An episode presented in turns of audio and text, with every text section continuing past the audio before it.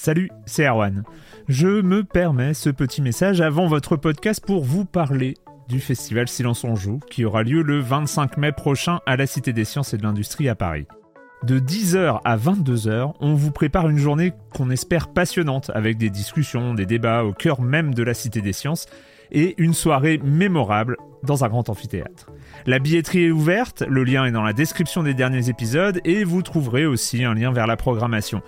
C'est 20 euros pour la journée et la soirée, et si vous voulez juste passer nous voir en journée, il suffit d'une entrée classique pour la cité, c'est 13 euros tarif plein avec éventuellement des réductions. C'est la première fois qu'on organise un truc pareil et on espère vraiment que vous répondrez présente et présent. En tout cas, nous, on a très envie de vous croiser de rencontrer celles et ceux qui nous écoutent chaque semaine. Rendez-vous donc le 25 mai et je vous laisse avec votre épisode de Silence en joue ou de la bande-annonce ou de Gâchette gauche ou de Dans la boucle. Enfin bref, bonne écoute. Hiring for your small business? If you're not looking for professionals on LinkedIn, you're looking in the wrong place. That's like looking for your car keys in a fish tank. LinkedIn helps you hire professionals you can't find anywhere else, even those who aren't actively searching for a new job but might be open to the perfect role. In a given month, over 70% of LinkedIn users don't even visit other leading job sites. So start looking in the right place. With LinkedIn, you can hire professionals like a professional. Post your free job on linkedin.com slash achieve today. Silence on joue, Erwan Cario, bonjour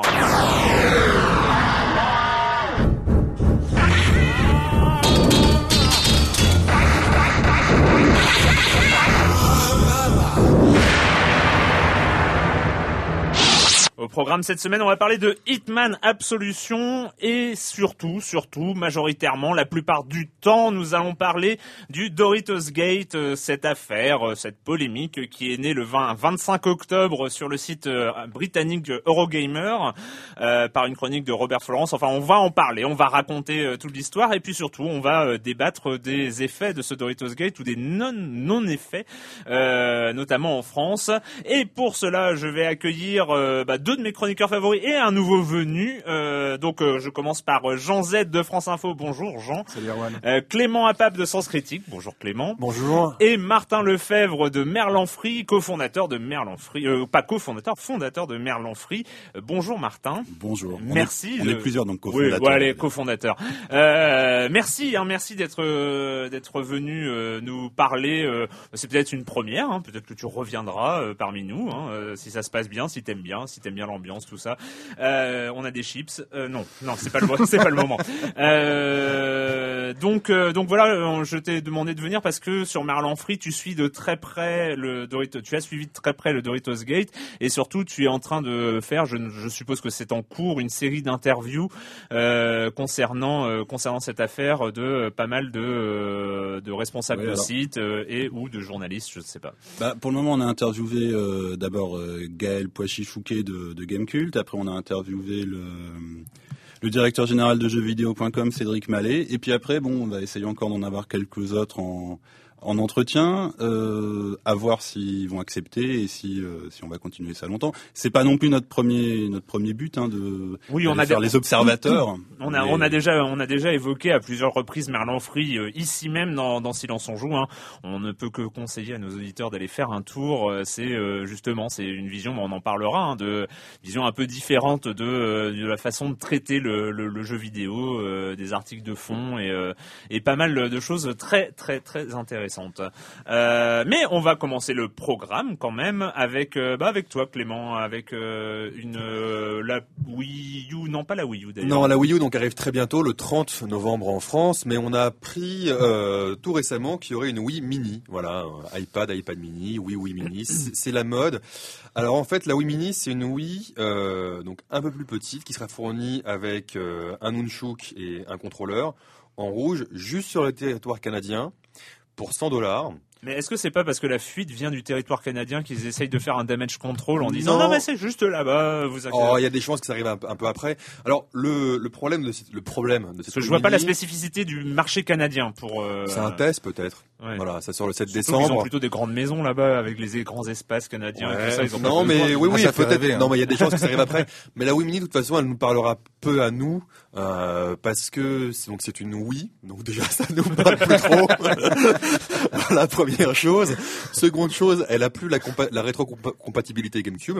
Mhm. Et troisième chose, il y a plus de modem. Donc il y a plus de connexion. Enfin, il y a plus de modem. Il y a plus de connexion à Internet. Ah. Donc voilà. Donc c'est une Wii quand même. euh, on va dire euh, Une sous-oui. une sous-Wii faite, euh, voilà, pour, pour pour les familles, pour les enfants, etc. euh, Alors au-delà, au-delà de cette Wii, euh, t'as un- encore un projet euh, Kickstarter. euh, Ouais, alors de- Kickstarter, moi j'aime euh, j'aime beaucoup, mais à la fois en fait c'est comme un c'est c'est comme un éditeur, c'est-à-dire que les, les, les grands noms et les grands projets euh, ont, ont beaucoup de facilité à, à trouver beaucoup d'argent, mais les petits projets, les, les petits noms euh, ont généralement un peu plus de difficultés. Euh, moi, ce que j'aime beaucoup dans Kickstarter, c'est que en fait cette année il y a beaucoup de genres de jeux que moi j'adore Mm. qui reviennent à la mode, notamment le le space opéra, l'exploration spatiale, Mm. où on peut être à la fois euh, gangster, pirate, euh, euh, marchand, etc. Donc il y en a plein qui arrivent. Il y a évidemment euh, Star Citizen, qui est le successeur de, de Wing Commander, historique de Wing Commander. Il y a le, il y a le Elite Dangerous, qui est la suite spirituelle, enfin la suite de- des, des Elites, même si celui-là est très flou. Moi, j'ai donné mon argent, mais effectivement, c'est très flou, mais, mais on a envie, voilà. Et enfin, il y a un petit Mais il y a jeu. quand même Raben derrière. Donc, Oui, oui, euh, oui, mais, oui, mais c'est, pas, c'est, euh, c'est en gros, là, ils ont eu de l'argent juste sur leur nom et sur leur truc. Il y a, ils ont quasiment rien dit gameplay. Enfin, c'est, c'est très, très, très, très flou.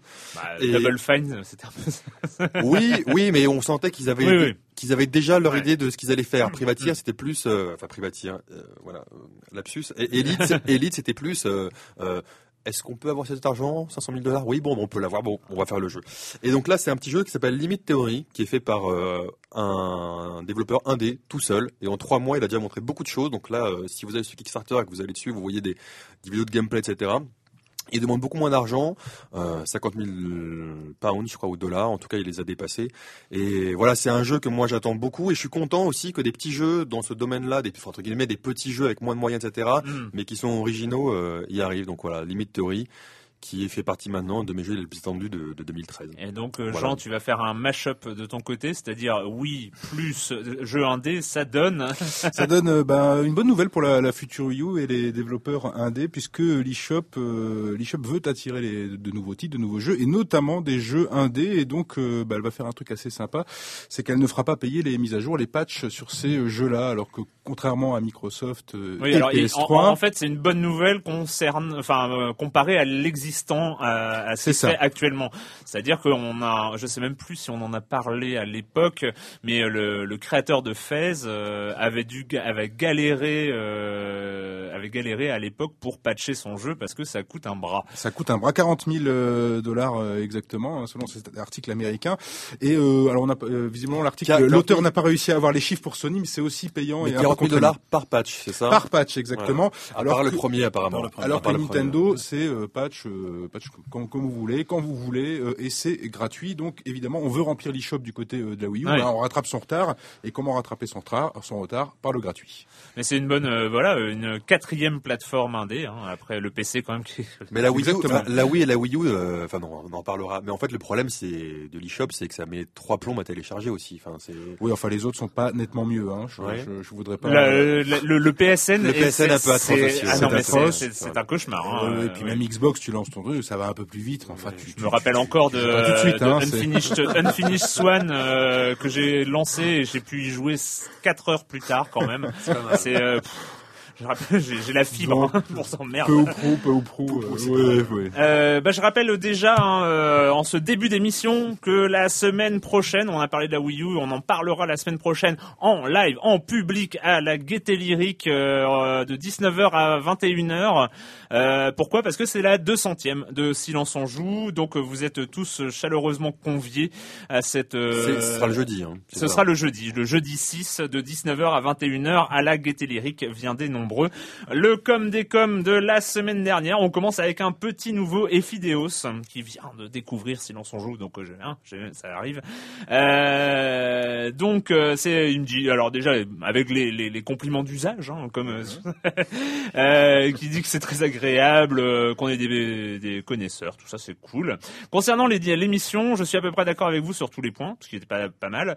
J'aimerais cependant revenir sur Halo 4 où selon moi l'humanité de Master Chief et sa relation avec l'IA sont vraiment au centre du jeu, au même plan que l'intrigue autour du didacte. On prend vraiment on, on prend réellement conscience de jouer une personne. C'est euh, CF la cinématique d'intro et de fin, et ce sera sûrement le thème de la trilogie. C'est comme quoi on redonne une humanité à Master Chief, euh, ce qui est quand même moi ce qui a été un peu un de mes freins sur la série Halo jusqu'ici, où j'avais pas l'impression d'avoir un vrai euh, un vrai personnage palpable. Bon, j'ai toujours pas joué à Halo 4, hein, mais donc je fais une confiance à, à Hein, euh, voilà. Power Mugen qui dit tout cet enthousiasme sur Altminds me laisse perplexe. J'ai abandonné dès la première mission quand on m'a demandé d'analyser une vidéo avec des outils assez nazes, basés sur un player Dailymotion peu pratique. Je trouve les acteurs assez mauvais, le scénario ne m'intéresse pas. Bref, je ne suis pas la cible du tout. Euh, j'ai pris ce commentaire, c'est pas le seul à, avoir dit ça. Euh, c'est quelque chose que j'ai trouvé assez intéressant, assez même étonnant. Enfin, je m'attendais pas comme ça à une sorte de rejet euh, qui touche un public gamer. Dans, enfin, gamer, ça veut tellement rien dire, un public gamer, mais mais voilà, les, les, les gens qui ont l'habitude de jeux plus classiques en, en général, c'est vrai que Altminds propose un truc euh, c'est vrai que s'ils s'attendent à avoir une interface euh, façon euh, jeu jeu next gen pour l'analyseur de vidéo, moi, c'est pas ça. Mais... moi je peux comprendre. Moi j'ai pas encore plongé dedans. Je vais y plonger parce que j'ai envie de découvrir et je, suis curieux. Mais moi ce qui m'avait calmé dès le départ quand même, c'était la première vidéo qui, qui ramait. C'était c'était c'était. Moi j'ai pas eu de problème de. Mais voilà donc moi je peux comprendre que, que des problèmes techniques t'empêchent. Là, là, c'est pas des problèmes techniques. Oui mais c'est pareil, c'est l'interface, c'est du c'est du c'est. Non parce que mais quand, quand, quand, j'ai cru, cru, cru, comprendre, j'ai cru, comprendre que c'était euh, l'interface qui, était, qui était, C'est vraiment, euh, bah, par exemple, l'analyseur de vidéo euh, d'Altminds, on fait pause et puis on analyse et donc ça passe et puis ça rend l'image un peu plus nette avec des détails, etc. On peut zoomer, on peut dézoomer et puis basta et puis on change le contraste, la luminosité, la saturation de l'image et c'est tout. Euh, après, c'est vrai que voilà, on n'est pas, c'est, mais mais c'est un petit outil, c'est quelque chose qui donne ce petit côté série télé d'analyse d'image. Enfin, c'est tous les trucs qui nous font hurler quand on, voit des, des, choses dans les séries télé avec les gens qui rendent net une photo floue. Sauf dans euh, Blade Runner, il était fantastique, l'analyseur. Ah oui, oui, c'est vrai. Le, zoom infini. c'est ce qu'on euh, disait, c'est aussi un produit pop, euh, c'est-à-dire qu'il est pensé pour tous, c'est-à-dire que le, moindre fan de, de, de, de, polar va vouloir, ou de thriller va vouloir y aller, même s'il ne lit que des bouquins et qu'il n'est pas trop effrayé par le mot jeu vidéo, il va se dire, quand même, je, moi aussi j'ai envie, j'ai envie d'en être. Quoi. Donc ça peut déstabiliser aussi. Hein. Et il y a, il y a, je pense, un prérequis de vouloir enfin de d'être euh, assez ouvert pour pouvoir s'intéresser au déroulement, à l'histoire et à tout ce que propose Altminds vis-à-vis du temps réel, de vivre l'aventure en temps réel et tout ça. Bon voilà, après il y a des gens, euh, il y a des gens qui ne se considèrent pas euh, la, cible, même moi. 1er décembre, hein, ça commence, ça commence. Ça recommence, ça, recommence, ça, va commencer pour de vrai, en, en, payant. On va voilà. Ça et enfin euh, Yoruichi 89 qui revient sur ce qu'on a dit sur Call of Duty Black Ops 2 euh, il me prend à partie. Euh, donc Erwan, lorsque tu dis que c'est la sixième année que Activision propose la même chose, c'est-à-dire le même gameplay, le même univers, le même environnement graphique, cela peut aussi se diriger vers Nintendo ou Electronic Arts, car je ne vois pas en quoi chaque chaque nouvelle chaque nouvel épisode de New Super Mario Bros, euh, unanimement plébiscité par la presse, ou de FIFA, Madden, innove par rapport au précédent opus. Certes, il y a quelques années, c'était Electronic Arts qui avait le rôle du grand méchant dans le monde du jeu vidéo. Euh, mais bon, tout cela pour dire qu'il faut arrêter d'espérer que le produit culturel le plus vendu au monde fasse avancer le médium. Euh, S'il est le premier, c'est bien parce qu'il a une raison. Alors voilà, j'ai un peu de mal à, à voir le, le, lien de cause à effet. Euh, en effet, c'est un jeu facile à prendre en main, moderne dans le contexte, sans être nauséabond comme Medal of Honor, avec un contenu que peu d'autres titres peuvent se targuer de proposer, solo, multilocal, multi en ligne, mode zombie.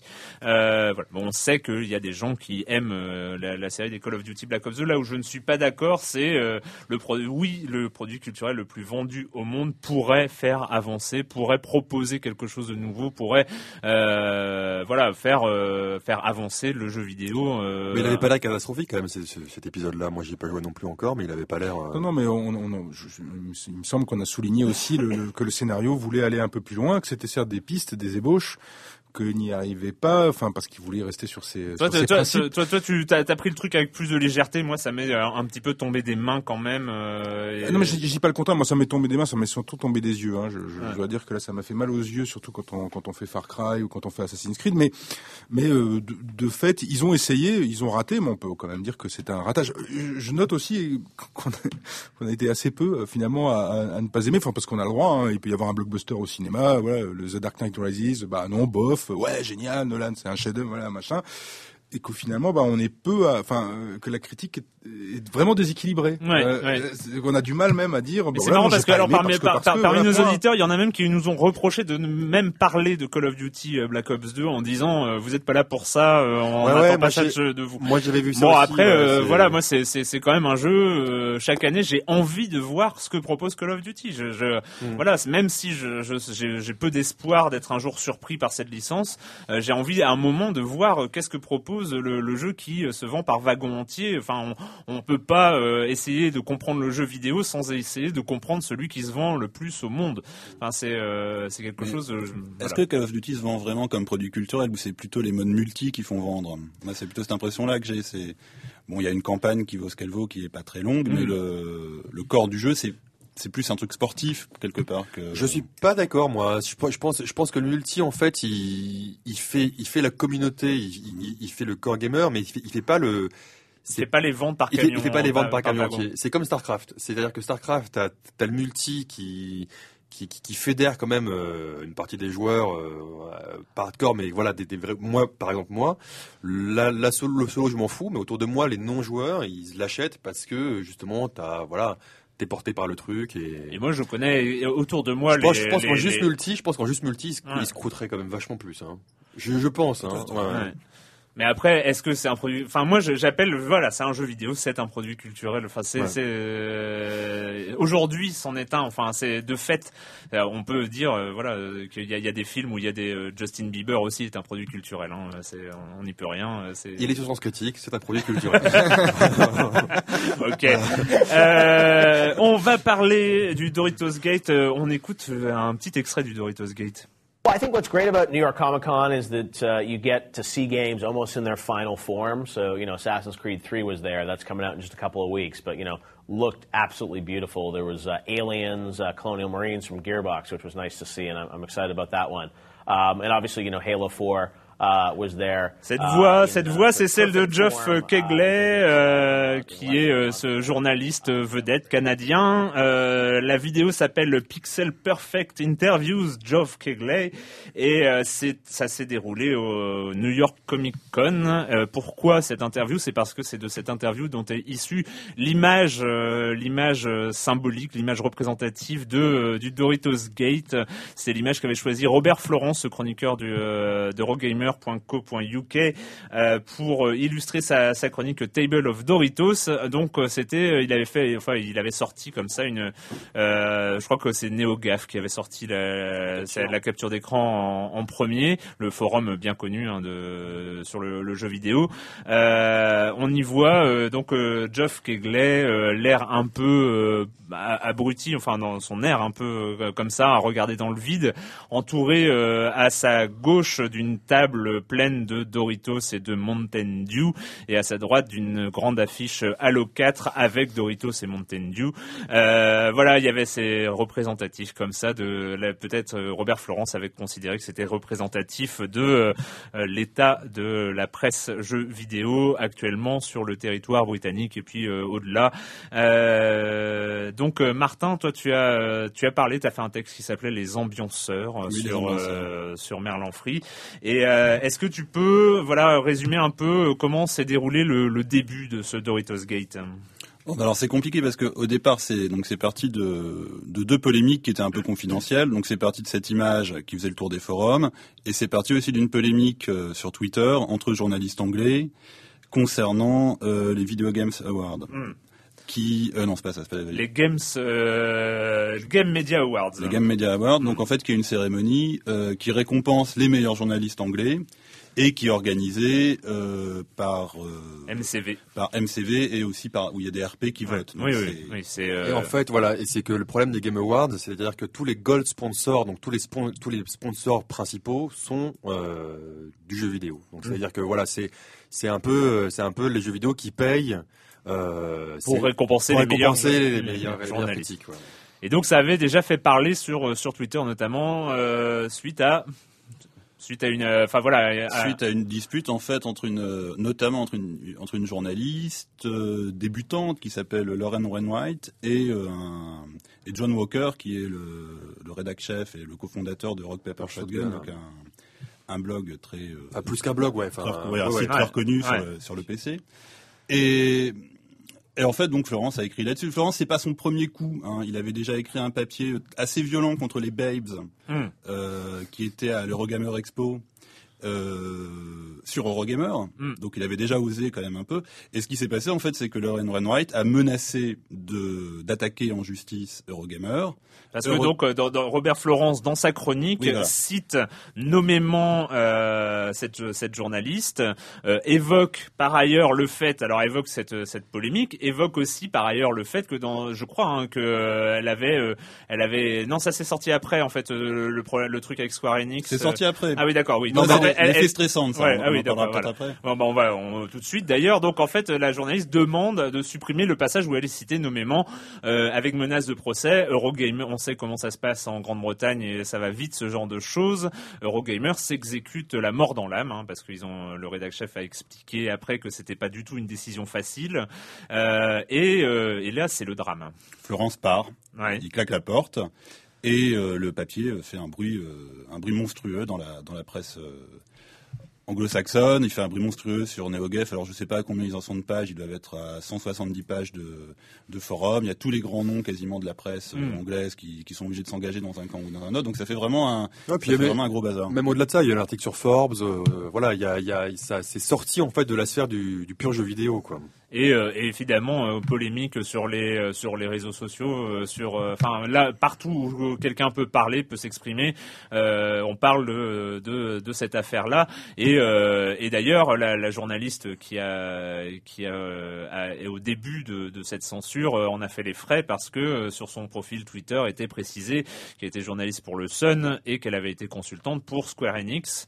Euh, et les internautes ont retrouvé des, euh, des, des previews un peu dithyrambiques sur Tomb Raider. Enfin bon, voilà. Donc il y a, il y a plein de choses comme ça qui. euh, Oui, se- puis même ce qui, a déclenché la chose, c'est qu'en fait, elle trouvait qu'il n'y avait aucun mal à faire la publicité pour gagner une PS3, et puis après, juste après, elle disait du bien de Tomb Raider, et c'est Mm. ça qui a, qui a mis, qui avait mis la puce à l'oreille de- du, du journaliste, en disant tiens, elle dit du bien de Tomb Raider, alors qu'en même temps, elle bosse pour Square Enix. Donc c'est ça qui lui avait. euh, C'est intéressant Lauren Wainwright parce que ce qui lui, vous savez pas ce qui lui est arrivé à Lauren Wainwright. Elle s'est fait virer hein, de de MCV. de MCV parce qu'elle était stagiaire là-bas. Et en fait, finalement, euh, elle était indésirable aussi. Donc, ce qui s'est passé, c'est qu'il y a eu ce scandale et il y a eu deux journalistes qui se sont retrouvés euh, avec un job en moins. Ouais. Donc, et finalement, Lauren Wainwright, bon, elle est peut-être, euh, elle est peut-être emblématique d'un certain système, mais elle est pas pire que les, elle est pas pire Ouais. que d'autres forcément. Elle a un peu payé pour euh, pour tout le monde. Alors euh, c'est on, on va on va quand même le dire parce que ça va peut-être être aussi euh, le, le cas dans cette émission. Euh, c'est euh, Robert Florence qui a fait un autre texte euh, qui est revenu sur l'affaire, qui était qui s'est déclaré désolé de cette chasse aux sorcières qui a qui a concerné cette pauvre petite, enfin cette pauvre jeune fille qui essaye sans doute de percer dans le journalisme jeu vidéo, le journalisme jeu vidéo peut-être très maladroitement et pas avec les- le bon bagage culturel, on va dire déontologique, euh, mais qui s'en est pris quand même plein, plein, plein la tête euh, partout euh, où les gens pouvaient s'exprimer. Et, euh, et euh, Robert Florence s'est dit désolé de, de cette situation et il a dit une phrase, moi que je trouve euh, très juste, que tu as aussi cité dans, dans ton papier, Martin, c'est Don't investigate the people, investigate the system. Donc ça à rien de s'intéresser aux gens nommément, c'est tout un système qu'il faut, qu'il faut, sur lequel il faut enquêter. Voilà, ce sera aussi la situation ici. On va, un- parce que sur justement ici aussi en France, euh, on s'amuse beaucoup à, à mettre en avant. euh, oui, alors je sais, tu vas devoir te retenir, Non, Clément. je souris, je pense qu'il y a des journalistes qui sont heureux en France, là, qui, qui, qui sourient. Ils disent, ouf, on, on va, on va échapper, on non, va mais c'est pas une question de, euh, c'est pas sûr. une question pour moi en tout cas, c'est- ce n'est pas une question euh, d'épargner des confrères, euh, d'épargner des choses comme ça. C'est Justement, euh, aussi en France, je trouve qu'il y a une très grande mode. On, je, voilà, je savais que ce débat allait partir en vrille et je suis le premier à le faire partir en vrille. Je suis désolé. Allez, vas-y. Mais je trouve qu'il y a aussi une grande mode chez les journalistes jeux vidéo de citer certains de leurs confrères pour euh, s'auto-absoudre. Je suis moins pire, donc euh, je, Bien sûr, euh, bien sûr. euh, je suis moins pire, donc je n'ai rien à me reprocher. Eh Ben, écoutez, je pense que tout un système est peut-être à, à remettre en, en cause. Bref, euh, cette affaire de Doritos Gate a, a quand même fait pas mal de remous dans euh, dans la presse, Martin. Dans la presse anglo-saxonne. Ouais, dans la presse anglo-saxonne. Dans ouais. la presse anglo-saxonne. Alors, il y en a qui voulaient pas. Par exemple, Stéphane euh, Totilo de Kotaku, il voulait pas en parler. Il a fait 10 posts sur euh, NeoGAF. Il a fini par être convaincu d'en parler. Bon, alors, il a promis qu'il en parlerait, mais il n'en a toujours pas reparlé, Mm. euh, forcément. Euh, mais par contre, le, le silence est un peu, a été un peu assourdissant en France. Je Ouais. trouve. Personne, il n'y a pas une, quasiment pas une brève à part sur Factor News. Donc, je sais pas, ça, a parlé en- sur Twitter et en France. Voilà. Calme en- plat. Alors en France, grand calme plat. On ne parle pas de ce. Si on parle du Doritos Gate comme quelque chose qui se parle et, et sur les réseaux sociaux, hein, les, les journalistes euh, évoquent le truc et, euh, et la grande blague, euh, que ce soit au Paris Games Week, que ce soit euh, à d'autres soirées, on se prend en photo avec des chips euh, pour montrer que on a de l'humour et qu'on fait du lol avec euh, avec cette affaire. On, on rigole bien entre nous.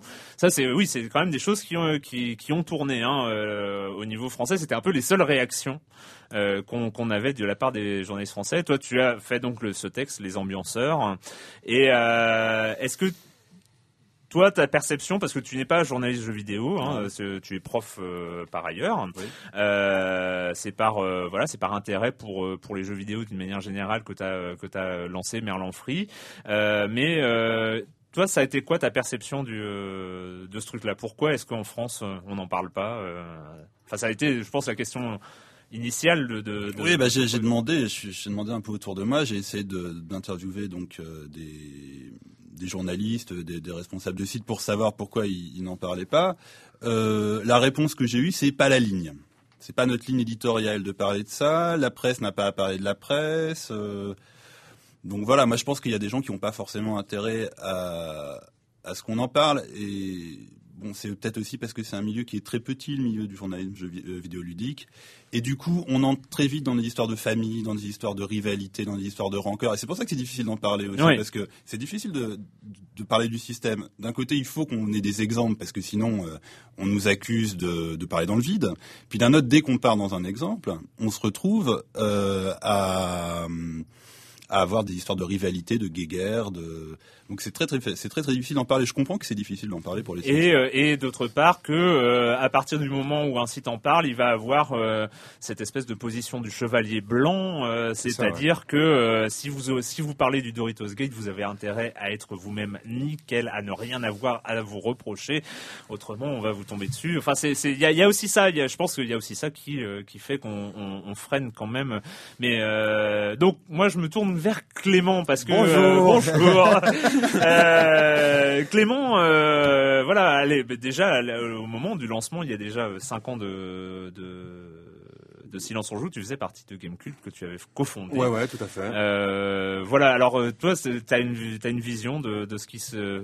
Moi, j'ai été euh, quand on a créé Gamecult euh, en, en 2000. Moi, j'en suis parti. Je l'ai vendu en 2007. J'en suis parti en 2008. Euh, quand j'ai créé Gamecult en 2000, euh, j'étais pas du sérail. Donc, euh, je sortais. Voilà, j'étais jeune et fou. Euh, et donc, je suis arrivé et j'ai vu un système euh, français. Enfin, que je, voilà, parce qu'à l'époque, c'était, je connaissais que le système français. Et après, j'ai connu les systèmes anglais, américains, comment ça fonctionnait. J'étais halluciné. J'étais halluciné parce que je savais que c'était de la merde, mais pas à ce point-là. C'est-à-dire que tout le monde était. Alors je vous dis, c'est va vachement mieux. Hein, mais à l'époque, c'était donc c'était en 2000, 2000, 2000, 2001. C'était euh, vraiment incestueux. C'est-à-dire qu'en gros, c'était je te donne, je te donne une preview exclusive de, de, de, de tel jeu. Donc comme ça, tu auras une petite exclusivité, etc. Mais en échange, derrière, tu me parleras pas de tel jeu. Parce que j'ai pas envie qu'on en parle, parce que je sais qu'il est pas très bon. J'ai eu, des pressions de, de malade mental. Euh, les éditeurs qui nous ont coupé, euh, on peut les citer, hein, on peut Microsoft qui nous avait coupé la pub, et c'était le directeur, le directeur euh, de la publicité de Microsoft qui m'avait appelé pour me dire est-ce que tu te sens bien Clément? Je fais ouais ça va ça va. Il me fait tu sais qu'on est ton deuxième annonceur pour l'année donc tu me retires cette news? Je fais bah non voilà.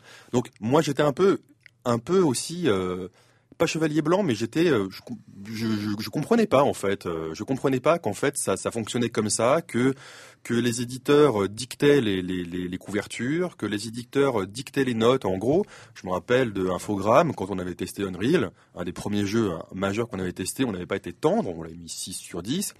Et l'éditeur nous avait appelé pour nous dire il faut que tu remontes la note, sinon on te coupe les, les, hmm. les campagnes qui ont été prévues derrière je dis remonter la note, mais, déjà, voilà. Alors moi, je, moi, je pas. Du, coup, j'ai eu une image et Gamecult a une image un peu dure aussi, etc. Mais ce qui était le plus, le plus, le plus, le plus hallucinant, c'était pas tant les éditeurs, parce que les éditeurs entre guillemets, ils font leur taf, ils ont envie qu'on parle bien de leur jeu, etc. Mais ça veut dire que ça fonctionnait.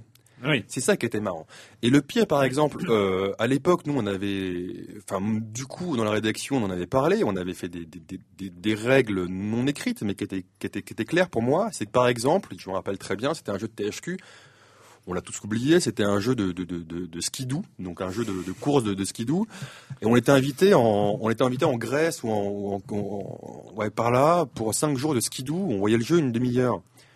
Moi j'ai dit bah non, euh, je vais pas y aller parce que déjà moi euh, envoyer un mec en vacances gratos, euh, t'es gentil, mais moi faut dire que moi j'étais le patron aussi. Enfin comment mm. dire, j'avais la vision, mais non je vais pas envoyer un mec pour rien faire, euh, aucun intérêt quoi. Mais ce qui était marrant de, de, de cet épisode là spécifiquement, c'est que les autres journalistes nous ont pas aimés. Mm. À part quelques uns avec qui on avait voilà qu'on connaissait, mais c'était gens pour qui se prennent Game Cult de pas venir là, il se la pète. Euh, on, on, est dans, c'est, pas si Sex and Son, mais le jeu vidéo, c'est ça aussi, c'est le côté cool, les machins, etc. Alors ça a bien changé depuis quand même. Ça a bien changé, notamment avec l'arrivée du web. Euh, Gamecult, on était avec jeuxvideo.com, un des premiers sites web.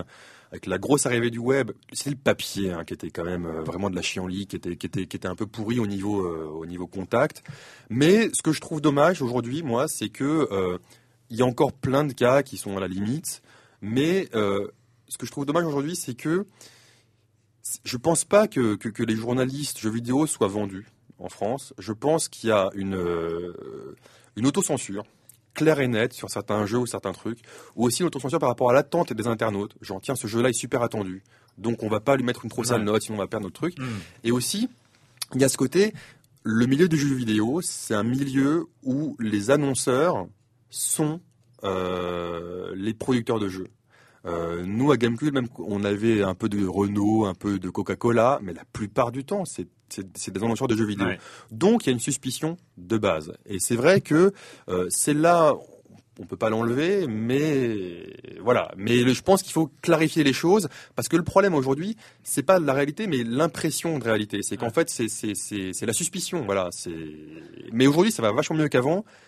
Mais clairement, moi, moi, ça me choque pas, enfin, ça me surprend pas que ça arrive. C'est bien que ça arrive un choc comme ça aux États-Unis, en Angleterre c'est bien qu'à un moment aussi, ce choc-là, il ait des répercussions en France pour que, bon, voilà, des choses soient un peu clarifiées en France aussi, quoi. Jean, euh, toi, t'es, ça fait pas euh, hyper longtemps, ça fait pas 20 ans que tu es dans, dans le milieu du jeu vidéo et tu n'es pas euh, dans la presse spécialisée, hein, tu es à France Info, mais tu es spécialisé sur le jeu vidéo à France Info. c'est, c'est, c'est quoi ton regard d'une manière générale euh, sur le Doritos Gate et sur le milieu que tu as commencé à fréquenter euh, depuis euh, depuis quelques années. Bon, bon, déjà une petite réaction de franchouillard. je suis quand même mort de rire que ça arrive aux Anglais qui sont toujours les premiers à, tenter de nous donner des leçons de, de journalisme à qui mieux mieux. C'est tout à fait personnel. Mais alors vraiment parce que eux, ils n'hésitent pas. Hein, on a un peu les, le, pays sous-développé du journalisme hein, pour eux quand on, on, le voit bien dans leur regard. Et je trouve ça assez bizarre. Je trouve assez bizarre cette cérémonie hein, de, de, de, de l'industrie qui remet des prix aux, journalistes. Enfin, je veux dire, il devrait y avoir des bras d'honneur. Si ça n'existe pas que là, en France, ça existe. Hein. Par exemple, il y a les politiques qui remettent le, prix du meilleur journaliste politique. Et là, on fait, là, là, là, on fait quasiment pas mieux en matière de suspicion. Moi, je veux vraiment, si je suis journaliste politique, j'en veux pas. Après, euh, moi, j'ai fait, j'ai travaillé dans le cinéma en tant que critique cinéma, euh, un peu dans la musique. Bon je, je vois un peu mes, mes, camarades à France Info, euh, tout au long du couloir de France Info, tous les éditeurs, tout le monde essaie de contrôler les journalistes. Il faut bien quand même essayer de comprendre. Tout le monde essaie de nous contrôler. Ouais. Voilà. Et si ainsi, parmi celles et ceux qui nous écoutent, il y en a qui veulent faire journaliste, vous allez être confrontés, quoi que vous fassiez, confrontés à ça. Effectivement, il y a, y a ce que dit, euh, voilà, c'est assez étonnant de, de voir que les sites, par exemple, SP, n'ont que des pubs quasiment que jeux vidéo, Ouais. que de leur propre industrie. Ça, c'est un vrai souci. Je crois qu'au-delà des chartes, au-delà de se défendre, au-delà de ça, c'est un vrai souci parce que la principale manne financière, c'est euh, ce sont les producteurs de jeux. Et ça du coup bah ça donne vraiment ça leur donne vraiment une force. Moi j'ai de la chance à France Info voilà euh, on est service public donc du coup bah, la, la manne financière n'est pas là. On peut être plus libre. Euh, et c'est- vraiment euh, une chance. Moi je veux pas être Ouais. chevalier blanc de, de ce de ce de ce métier là métier de- du jeu vidéo. Mais voilà je, je- c'est vrai que je trouve ça étonnant et ça et ça nourrit de la suspicion voilà. Je, moi je rencontre plein de gens ils sont honnêtes et moi j'ai envie d'être un peu un peu bené euh, j'ai envie de dire tout le monde est honnête je, je m'en fous tout le monde a 10 mais euh, mais il y a de la suspicion. On peut pas. C'est comme l'affaire Pulvar. J'im- J'imagine qu'Audrey Pulvar, elle est, c'est une fille cool, sympa, machin, etc. Mais moi, j'ai toujours eu de la suspicion. euh, une fois euh, sa, relation avec Montebourg annoncée, j'ai toujours eu de la suspicion dès que je l'entendais parler dans la tête. C'est fou, hein Et c'est ce qui arrive. Moi, je trouve, c'est ce qui arrive aussi aux jeux vidéo en France. Et c'est vrai que le, le silence est assez assourdissant. Je me rappelle euh, de, de sites spécialisés qui avaient été blacklistés. Ça avait fait scandale. Tout le monde en avait parlé. On voulait monter un syndicat. Et là, d'un coup, ouais. et là, rien. Ouais. Alors qu'on devrait le faire. Il y a un système de défense par rapport, il y a une juste distance à trouver avec les éditeurs. On va revenir, hein, on va revenir sur euh, sur le Doritos Gate. On a un peu euh, chacun euh, établi euh, les, les les bases. Moi, il y a, il y, a, il y a juste un truc qui euh, qui m'intéresse beaucoup dans cette affaire, parce qu'on parle de la pub, de euh, l'impact de cette influence des éditeurs sur le contenu rédactionnel, etc. C'est vrai, c'est vrai. Il y a déjà eu des affaires. Ce qui m'intéresse dans ce Doritos Gate, c'est que Robert Florence parle des journalistes parle des journalistes et n'est pas du milieu. Robert Florence est comédien. Euh, il connaît pas le milieu. Il, a peut-être fait, euh, il a peut-être croisé des journalistes euh, à droite à gauche, mais il connaît pas le milieu. Robert Florence dit dans sa dans sa chronique, je stalk des journalistes sur Twitter. C'est et ce qui m'amuse dans ce truc-là, c'est vrai que la pub, l'influence de la pub, etc. On, là, là, c'est, on est dans les rouages, on est, on est dans les, dans les choses cachées euh, du, euh, du journalisme jeu vidéo et de l'influence. Ce qui m'amuse dans ce Doritos Gate, c'est que la partie émergée de l'iceberg suffit largement à parler du milieu du jeu vidéo et de la presse jeu vidéo. C'est-à-dire que les tweets des journalistes suffisent pour en parler. C'est-à-dire que le contenu même des sites web euh, d'actu jeux vidéo suffit à en parler. C'est-à-dire que la partie émergée, la partie qu'on peut observer en tant que simple observateur, je connais pas le milieu, je suis extérieur, machin, suffit pour euh, se rendre compte dans l'état dans lequel est le est la presse jeux vidéo. Et c'est ça qui m'intéresse le plus. On va on, on- reparlera hein, peut-être de ce, voilà de cette partie émergée parce que finalement les trucs de co- de vraie corruption, les trucs de vraie influence un peu sous le tapis, euh, les coups de téléphone et tout ça, voilà, on sait pas. Oui, oui, c'est- oui. et, mais cette affaire-là, elle concerne les journalistes jeux vidéo et, en, euh, et un peu la manière dont, euh, dont ils Mais- perçoivent leur, leur, leur- leur boulot. On en parle après euh, le, jeu de la semaine. Oui, c'est euh, on en parlera. On va en parler un petit peu. C'est euh, Hitman, d'ailleurs de Square Enix, hein, qui sont assez balèzes quand même dans leur dans, leur, genre. Mais c'est pas le sujet. Donc Hitman Absolution. She's dead, isn't she?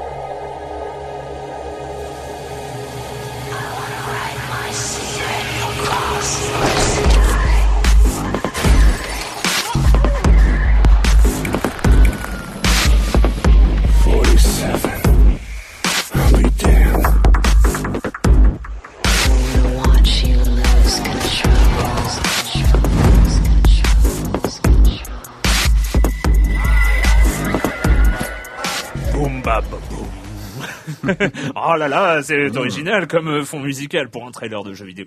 Euh, Hitman Absolution, le retour euh, de Agent 47, euh, tueur à gage. euh, on peut le dire, hein, mythique de l'histoire du jeu vidéo avec son code barre sur la sur la nuque. Euh, le dernier épisode en date commence à dater un peu, c'était Blood Money, euh, qui était un bon, très très bon Hitman avec plein de missions. Euh, Absolution arrive, euh, euh, sans euh, sans en dire trop sur l'histoire. globalement, il trahit, il quitte l'agence, devient et devient un paria et de se fait pourchasser par l'agence justement euh, qu'il employait jusqu'ici. Euh, et c'est pas facile, hein. il, il, en, chie un petit peu l'agent 47. Euh, on n'était pas habitué. Enfin bon, qu'est-ce que t'en as pensé toi, euh, Jean? Oui, euh, oui, effectivement, il y a un côté beaucoup plus humain hein, euh, chez ce taiseux, euh, qui est effectivement une, machine froide à tuer, mais de, manière géniale. C'est-à-dire, il se planque, il s'habille, il se déguise. euh, bref, c'est vraiment une machine stratégique à éliminer, à éliminer des, des, humains. Et là, on lui découvre effectivement une facette un peu plus, euh, voilà, un peu plus sensible. Hein. Il va être protecteur hein. au lieu de tueur. Il va devenir protecteur, mais enfin, il va rester quand même tueur. Alors. euh, Bon, déjà, on prend plaisir à le retrouver. C'est plutôt bien foutu. Effectivement, allez, on se déguise, allez, on y va, allez, on se planque, etc. Euh, voilà, tout ça, c'est réussi. Il y a de grands, grands niveaux, notamment un, un niveau dans le Chinatown, dans un, dans un quartier Chinatown qui est On doit Qui- buter les trois mecs. Ouais, euh, c'est ah, ça. Et c'est rempli. Alors là. Très étonnant. Voilà, Ouais. c'est-à-dire voir la multitude de la foule. C'est-à-dire que vraiment se blinder dans la foule, c'est incroyable de, de, de voir Ouais. autant de gens sur euh, sur une map, sur un plateau. Et là, d'un coup, on y est. On est dans Ouais. l'ambiance Chinatown avec euh, le- le- ceux qui font la bouffe, euh, le dealer du coin, euh, celui qui protège le grand méchant. Il faut, c'est justement lui qu'il faut aller buter. Et il faut trouver la petite manière pour le faire discrètement, sinon tout le monde vous tombe sur le rab, les flics, euh, les flics compris. Bon bref, c'est très très bien foutu. Petite critique euh, des, euh, des niveaux iné- euh, enfin il y a des choses inégales quand même dans, dans le gameplay. Parfois, on est obligé d'être bourrin.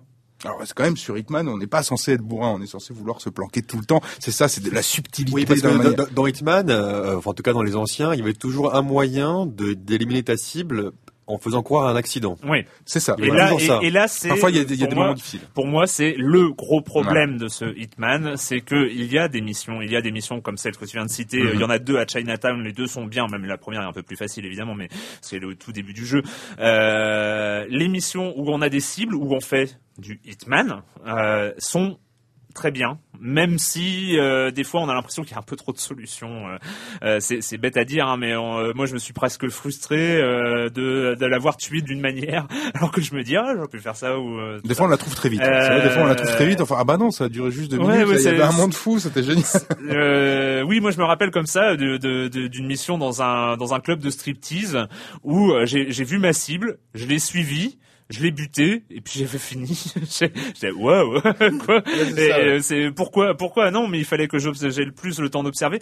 Et le problème c'est que euh, voilà. Hitman, on sait qu'on le range dans la catégorie des jeux d'infiltration hein, depuis le début. C'est euh, on se fait pas repérer pour avoir sa cible, mais c'est un jeu d'assassinat. C'est- Oui, oui, plus un jeu d'assassinat que d'infiltration. Or, ouais. or là, sur pas mal de sujets, c'est devenu une sorte de jeu d'infiltration classique, Comme un Splinter Cell, quoi. comme un Splinter Cell, et exactement. où il faut euh, échapper. Alors, il y a, il y a un, un niveau interminable, mais vraiment interminable, hein, où il faut échapper à la police. Euh, où on se fait poursuivre. Et ça c'est juste à pleurer. J'en pouvais plus. C'est ouais il faut se cacher il faut se cacher il faut se déguiser en policier il faut pas se faire voir faut se cacher faut se cacher et t'as pas de cible, tu dois juste sortir. Et ça, je- pour moi, c'est pas un, un Hitman. Et c'est vrai qu'à un moment, tu commences à en avoir marre. Et là, tu te dis, bon bah voilà, euh, euh, jusqu'à maintenant, j'ai joué euh, le mec discret et tout ça, mais on va bourriner dans le coin. Et c'est là où Hitman arrive à sa propre limite, c'est-à-dire qu'il n'est pas fait pour bourriner. Euh, franchement, le bourrinage, j'en ai, enfin, c'est pas pratique. Le, le viser, buter des mecs en cover, c'est c'est pas un bon jeu de cover shooting. c'est pas, on n'a pas l'impression de jouer le méga tueur euh, légendaire, euh, alors que normalement, voilà, s'il y a un mode, mais quand on est bien caché pour tuer plusieurs cibles d'un coup, Splinter Cell, d'ailleurs. euh, très Splinter rappeler Cell. très Splinter Cell. Euh, oui, oui, complètement. Mais euh, mais quand tout le monde est en alerte, voilà, on est sur du cover shooting classique et là c'est pas bon. C'est pas bon, c'est juste pas bon. euh, C'est euh, euh, c'est un, un, un jeu un jeu classique. Et franchement, et voilà, on passe ces niveaux-là, on revient sur un, un vrai bon niveau d'assassinat et là on kiffe. Et puis on repasse sur un truc de course poursuite, de fuite, de euh, de discrétion. Et, et, c'est- et ça me moi ça me tombe des mains. Ou alors on se met à jouer bourrin, mais euh, Et quand ça tombe des mains, t'as- tu te dis pas, tiens, là, quand même, la prochaine mission va être cool. Ou, Bah si, euh, moi moi j'ai j'ai Donc un tu, tu continues quand même parce que t'es porté par, Ouais, le, par les qualités. Ouais, ouais. ouais, voilà. Mais, Oui, euh, exactement, parce mais que le- jeu est quand même de- C'est euh, une gomme. Enfin, pour moi, ça, ça enlève beaucoup, beaucoup, beaucoup de l'intérêt de Hitman. J'aurais voulu retrouver un, Blood Money. J'aurais voulu euh, voir euh, ce- cet assassinat dans l'opéra euh, dans Blood Money. Enfin, il Ouais. y, a, il y a- il y a des, des choses comme ça qui euh, qui restent et euh, dans la dans le théâtre, je crois à Mais l'époque. c'est moi, tu m'as quand même donné envie, quoi. Enfin, vous m'avez vous m'avez Non, quand non, même non, mais donné envie. c'est comme- sur, sur les niveaux réussis, on s'éclate. On retrouve Hitman, il y a un vrai, vrai grand plaisir. Ouais. Et alors, quand on, on trouve le côté bourrin sur d'autres niveaux, euh, voilà, bah, peut-être attendre un petit peu, voilà, qu'il baisse de prix, voilà. Et parfois, ça Les peut être long, hein, effectivement. Et hein. juste, je vais dire aussi un truc, c'est que euh, moi, l'humanité de Hitman, je m'en fous. non, mais c'est vrai. Quoi. Enfin, il reste quand même une, ça reste quand même une bête. Oui, mais, quoi, mais hein, euh, pas- Hitman, Hitman qui joue euh, au paternaliste, euh, qui doit protéger une petite fille sans défense, merde. Merde, c'est euh, je joue pas. Surtout que, pour sur- ça. surtout que c'est pas très, alors je trouve que euh, le, le scénario, euh, c'est mal amené. C'est- Ah, c'est- c'est c'est- putain, c'est- non, non, mais parce que c'est amené très vite. On n'a pas le temps de s'attacher, on n'a pas le temps de voir, parce que ça, ça aurait pu être intéressant de voir Hitman aller d'un point A à un point B et se dire que psychologiquement, comment cette espèce de machine peut aller vers l'humanité. C'est- Dans un film, c'est ça qui peut Ouais, être intéressant, par exemple. Euh, voilà, c'est expédié en une mission, en 30 secondes, en un regard, et on n'a pas le temps de s'approprier ça. Et ça, ça, c'était scénaristiquement vachement bien. Ça aurait pu mettre plus de temps. Non, ils sont allés beaucoup plus vite. Et du coup, ben, d'une série A, on tombe à une série B, voire, voire scénaristiquement, peut-être à une Voilà, série Z. c'est pour ça que moi, je, pour le coup, en occasion peut-être un jour, euh, ça, ça vaut le coup, mais euh, là, euh, je, je, je Mm. trouve qu'il y a mieux, il y a, il y a largement mieux en ce moment. Euh, et mais on va, on va recevoir Monsieur Fall comme chaque semaine, Monsieur Fall de TrickTrack.net et sa chronique jeux de société. C'est un peu notre Robert Florence à nous, non parce qu'il y a une chronique jeux de société sur sur Eurogamer, euh, c'était ça. Euh, sur Rock Paper Shotgun, oui. Euh, donc Monsieur Fall de TrickTrack.net, euh, bonjour Monsieur Fall. Bonjour mon cher Erwan, quel joueur résiste à la provocation d'un lancer de dés Certainement pas vous. C'est pour ça que cette semaine, j'ai décidé de vous parler de Strike, un jeu de Dieter Nisle, édité par Ravensburger et, et distribué en France par Oya. C'est un jeu pour 2 à 4 joueurs à partir de 8 ans pour des parties d'une quinzaine de minutes. Alors attention mon cher Erwan, on n'est pas dans du high level de l'intelligence pure, non, on est dans du hasard pur, le plaisant, celui qui fait sourire. Oui, Strike est un pur jeu de dés, que dans une boîte, vous n'allez avoir que des dés et des dés à six faces. Vous ne mettez pas la boîte de côté puisqu'elle contient une piste que vous allez poser au centre de la table. Chaque joueur va recevoir le même nombre de dés au départ, 8 à peu près euh, environ. On va jeter un dé au centre pour commencer la partie, qui va vous montrer une face, et chaque joueur à son tour va lancer un dé. S'il obtient une face identique à d'autres dés au centre de la piste, il va les récupérer et son tour s'arrête. S'il n'a pas de face identique, il va avoir le droit de rejeter un dé, ou pas, puisque l'idée, je vous le rappelle, c'est de rester celui avec le plus de dés à la fin de la partie. Donc s'il passe la main, le joueur suivant aura plus de dés au centre, donc plus de chances de faire une face identique. Il va à son tour donc jeter un dé. S'il fait euh, une face identique, il peut ramasser tous les dés à la face identique et il passe la main au joueur suivant. Et là, vous vous rendez compte que bien sûr, vous pouvez augmenter votre quota de dés du départ, puisque si vous faites plein tout le temps, plein, plein, parce que le dieu est avec vous, des faces identiques, vous les récupérez. Alors attention, il y a une petite astuce. Il y a une phase de dés qui euh, a une croix. Si vous jetez un dé qu'il y a une croix, il est définitivement viré du jeu, vous le retirez, donc ça vous fait un dé en moins. Mais vous avez quand même le droit de relancer les dés pour essayer de faire des faces identiques. Enfin, raconter comme ça, ça a l'air complètement stupide, mais c'est un pur bonheur de jeu de comptoir. Un truc qui peut détrôner le 4-21. C'est du bonheur pur. On ne peut pas résister au lancer de dés. C'est stupide. Une partie fait 10 minutes maximum. Ça peut aller très très très très vite. hein. Ça peut durer 4 minutes 30. Parce que quand vous lancez des dés et que vous récupérez tous les dés du centre du, du plateau, imaginons qu'il y ait un dé au milieu avec une phase 3, vous jetez un dé qui fait 3, vous récupérez les deux dés. Le joueur suivant n'a plus de dés sur la piste de, de lancer. Donc il va devoir, lui, jeter tous ses dés et récupérer exclusivement les dés qui ont fait des phases communes. Donc là, on peut se retrouver quand on a deux ou trois dés, virer définitivement de la partie, donc très très rapidement. Donc c'est un pur bonheur. Ça coûte une vingtaine d'euros, c'est un peu cher dans la mesure où c'est rempli, rempli de dés. La boîte est un peu grosse quand même, malgré tout, il y a une piste à l'intérieur. Moi, je ne suis pas un spécialiste du jeu de hasard ni du lancer de dés, mais je peux vous dire que une fois que j'ai fait ma première partie et que j'ai les parties, je n'ai qu'une hâte, c'est en faire une seconde. C'est fin, très fin, ça se mange. Enfin, il y a un petit peu de stratégie technique tout de même. Il faut faire un petit peu jouer ses neurones pour pas être pris au dépourvu. En tout cas, c'est Strike, un jeu de Dieter Nisteln, édité en allemand par Ravensburger, mais en France par Oya. C'est un jeu pour 2 à 4 jours à partir de 8 ans. Pour une quinzaine de minutes, la boîte coûte une vingtaine d'euros. Que du bonheur en bas. Moi, je vous dis, mon cher Arwan, à la semaine prochaine. À la semaine prochaine, Monsieur Fall, Monsieur Fall de TrickTrack.net. Euh, on va passer la minute culturelle. Ouh. on va passer la minute culturelle. Euh, Marmotte 19 m'excusera. Juste une annonce pour ceux qui viennent à la Gaieté Lyrique. Euh, N'oublie pas, vous avez, vous avez le droit de préparer une question euh, que vous pourrez.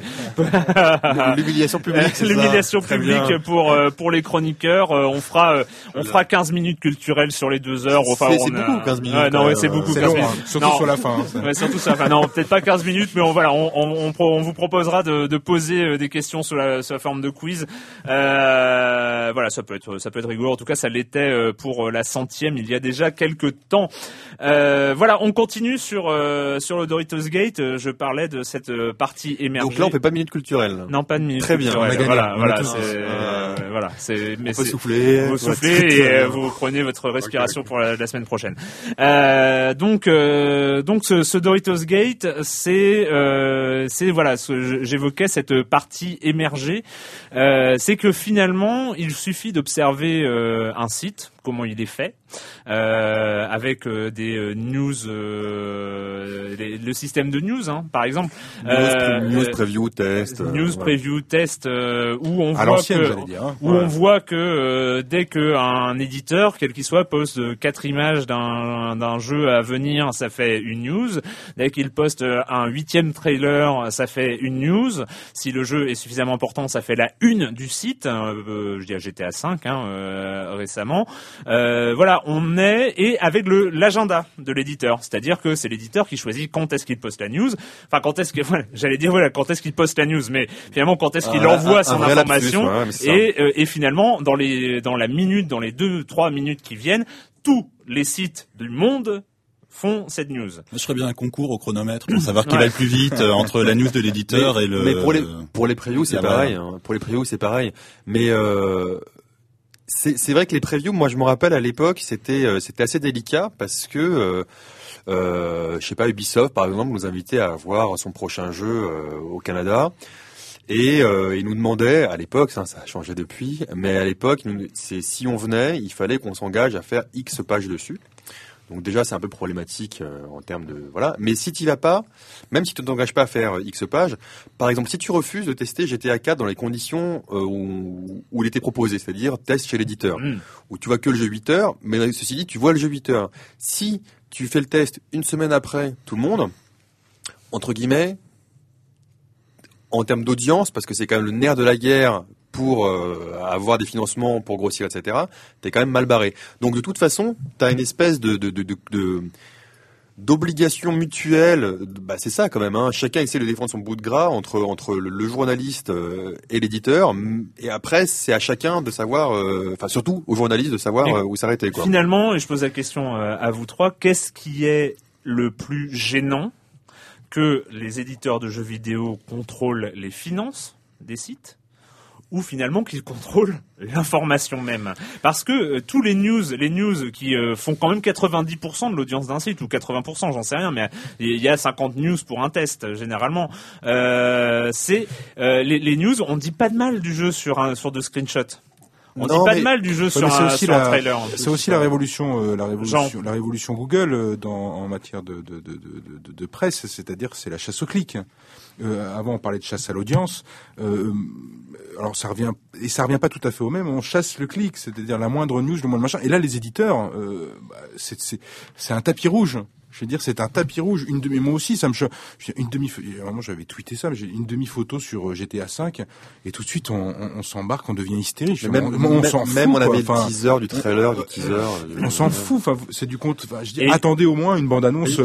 Et une news, et pour la date de diffusion du teaser Mais- qui va annoncer le je pense, trailer. je pense qu'en France, en France, on est encore un peu en retard. Alors certes, il y a, il y a, il y a Merlin Free, voilà, ici présent, mais on- il y, a- il y en a, il y en a peu d'autres comme ça. C'est-à-dire que moi, euh, un de mes regrets avec Gamecult euh, avant le vendre, c'est pas de l'avoir transformé en plus en en, en espèce de rock paper shotgun parce que typiquement aux États-Unis t'as beaucoup de t'as beaucoup de sites qui traitent le jeu un peu différemment rock paper shotgun on en a parlé ici c'est c'est c'est c'est un site où il y a qui est réservé au monde PC ils font des news mais ils parlent vraiment de, de la manière dont ils, ils font pas de notes ils, ils parlent de la manière dont, dont ils, ils découvrent même des jeux etc donc c'est pas c'est une autre manière de en France on est vraiment encore sur ce système news preview test qui est et très ancien. Enfin, qui, est- c'est- qui est- qui est très vieux et qui est extrêmement, pour le coup, dépendant des éditeurs. Et je pense que peut-être ça va évoluer et que doucement on va aller vers euh, voilà vers plus de d'éditorialisation, plus de voilà parce Martin que Sauf que le problème, c'est que j'ai l'impression que c'est plus difficile de faire ça en France parce que le, le marché est beaucoup plus petit. Il y a, il y a un public qui est beaucoup plus restreint en France. Les mecs de Rock Paper Shotgun, ils touchent tout le monde anglophone, plus euh, tous les gens qui vont lire en anglais. Ouais, mais c'est c'est faisable parce que tu vois qu'en enfin c'est faisable. C'est pas facile, c'est pas facile. Mais tu vois que dans la presse papier, euh, c'était c'était vraiment euh, cadenassé et bouclé euh, par un, un éditeur qui avait quasiment tous les magazines papier. Et t'as quand même Canard PC qui a réussi à avoir en touchant une niche quand même, mais ils arrivent à vivre. Voilà. Oui, et ils ont très peu de contact avec les éditeurs. Voilà, hein, ils arrivent à ils, a- ils arrivent à vivre, euh, ils arrivent à toucher leur, leur cible et, et je pense que notamment tu vois Merlin Free euh, qui a qui a qui, qui- qui a une audience euh, très loin d'un d'un- d'un Gamecult ou d'un jeuxvideo.com, il arrive à trouver sa cible, elle va grossir, euh, Canard Console aussi, il y a des nouveaux quand même qui arrivent. Et euh, peut-être qu'à terme, effectivement, peut-être que les plus gros sortiront aussi Ça- de cette Ça viendra peut-être du public aussi qui va être lassé. euh, je veux dire, on a toujours la même chose. Enfin, je veux dire, euh, moi j'adore les tests, mais je- si on regarde comment se fait un test, je parle même pas de critique là, mais un test de, de jeux vidéo, on est sur le même canevas. Je, je veux dire, à 80, 90, 95% en France, j'ai l'impression de lire la même chose. Et puis, si ça se trouve, à la fin, il y a quasiment la même note. Alors, autant aller à la note et regarder, ah oui, il y a la différence entre Gamecult, Gameblog, machin, etc. Et puis, on commence à faire un jeu des différences de, de, de notes. Enfin, je veux dire, bon, sans- c'est, on peut, je peux même pas parler de critique. On a toujours la même chose. Et il y en a très peu à essayer de faire, bah, je veux dire, autre chose, une critique normale de ce que c'est qu'un jeu vidéo, quoi. Enfin, Moi, qu'est-ce qu'il apporte, qu'est-ce qu'il est, qu'est-ce qu'il charrie comme, euh, comme, euh, comme idéologie, etc., etc. Martin, est-ce que c'est, ça c'est une question hein, Je me rappelle, on l'avait posé euh, à, à Pipo Montis à l'époque quand il était venu présenter Barre de vie hein, qu'il avait euh, qu'il avait lancé avant avant Canard Console. Euh, est-ce que la création de Merlin Free c'est aussi en réaction à, à cette uniformité euh, là euh, que qu'il y a dans, dans dans les médias de jeux vidéo? Enfin là, je te pose une question personnelle, mais finalement et, et en et en miroir, comment est-ce que tu comment est-ce que toi tu regardes ce ce, ce, ce canevas hyper strict euh, Bah, C'est-à-dire que Merlin Free, ça nous permet d'écrire et de lire des, des choses qu'on peut pas trop lire et pas trop écrire euh, dans la presse classique française. Donc j'ai l'impression qu'on fait des choses qui se font pas trop ailleurs en France. Après, des choses qui se lisent assez facilement euh, dans la presse anglo-saxonne, par contre. Mm. C'est vrai qu'il y a des sites anglo-saxons qui peuvent nous inspirer. Mais euh, oui, c'est quand même très très formaté la presse, la presse française. Bah, c'est pour ça que je la lis pas beaucoup en fait. Donc là, je, je, je m'y intéresse un peu, mais je suis pas un gros consommateur de presse, euh, de presse française parce qu'ils font tous la même chose quasiment, à quelques détails près. Et donc, euh, alors, on n'en a pas parlé, hein, on n'en a pas parlé, mais euh, en, en France, en tout cas, il y a y a eu Merlin Free et il y a eu euh, cette interview de Usul, hein, euh, dont on connaît les, euh, les, les vidéos sur jeuxvideo.com, euh, voilà. Euh, sur Rajmag, la presse est un milieu consanguin et la presse jeux vidéo est un milieu consanguin et dégueulasse. Voilà, il faut, c'est ça aussi, relancer un petit peu le, le truc. Moi, ce qui m'a étonné aussi, c'est la manière dont dont pas beaucoup de journalistes jeux vidéo ont considéré, mais euh, qui sait pour dire ça? Qui sait, euh, qui sait ce Usul pour euh, il est, il est, et, et j'ai quand même entendu des choses qui disent des, des, des gens qui disaient il n'est pas du milieu donc il n'est pas légitime pour en parler. Il fait quoi? Il fait plus de 100 000 vues par vidéo, Usul 250 000. Oui, c'est ça, ouais. Euh, mais mais il n'est pas considéré. Lui, il n'est pas journaliste jeux vidéo, donc il n'est pas euh, il n'est pas légitime pour Ça- ça euh, me- pour en parler. Ça me rappelle il y a longtemps euh, les pro- ça me rappelle il y a longtemps où en fait les, les la presse euh, spécialisée jeux vidéo voyait la presse généraliste comme des comme des incapables. Ce qu'ils étaient aussi pour une part. hein. Mais non, non, mais non non mais c'est vrai non mais non non moi je me rappelle et c'était il y avait une espèce de de de côté genre nous nous on est les vrais nous on est les machins. Alors que moi je trouve qu'en fait le, vrai problème en France c'est que la plupart des journalistes jeux vidéo ce sont des des enfin la plupart il y en a une partie quand même ce sont des fans qui font ça parce qu'ils aiment jouer et qui ils, sont pas journalistes à la base en fait. Ils sont contents limite euh, quand quand ils voilà c'est ils sont ils ont pas ils sont partie prenante en fait euh, La de, que- de- la- de- de- de leur médium en fait. La- et la question qui m'intéresse, c'est est-ce que on peut être journaliste jeux vidéo en étant passionné au premier au premier sens du terme Est-ce qu'on peut être un bon journaliste jeux vidéo en étant passionné, c'est-à-dire en étant euh, en ayant une relation euh, une relation épidermique, une relation très proche avec euh, avec le, le monde des jeux vidéo, hein, avec le sujet même des jeux vidéo. Avec Je pense qu'on on peut pas l'être autrement, Hmm. parce que sinon on fait pas ça. Par exemple, bon, quand on est journaliste politique, c'est pas parce qu'on aime les politiciens Hmm. qu'on fait journaliste politique. Par contre, quand on est journaliste jeux vidéo, c'est quand même parce qu'on aime les jeux vidéo. Donc a priori, on cherche quand même à défendre un petit peu euh, ce qu'est le jeu vidéo. Mais il y a, y a la passion, il y a l'amour, et puis après, il faut pas être aveugle non plus. Le but c'est pas d'être euh, d'avoir dans, un amour aveuglé. Ah, c'est très bien tout ce que fait l'industrie. Ah, tout est merveilleux. Ah, je suis content. Ah, je vais mettre l'ambiance. C'est un peu ça le. Mais euh, moi, j'ai, moi, euh, moi, alors je, je, je pose une question. J'ai pas, j'espère que tu vas pas te sentir euh, visé, Jean, parce que tu, tu, tu, tu, tu as, tu as tweeté. c'était sur la- l'article du Point, Mhm. qui est sorti sur le Point.fr, un article d'une Claire, je ne sais plus Claire comment, Gallois, Claire. Gallois, 75. sur le jeu vidéo, qui est Mhm. un article complètement hallucinant, qui m'a fait beaucoup rire. Et j'ai l'impression que euh, voilà, il y a des différentes réactions comme ça face à un article de ce genre, et il y a beaucoup de gamers de qui se sentent agressés.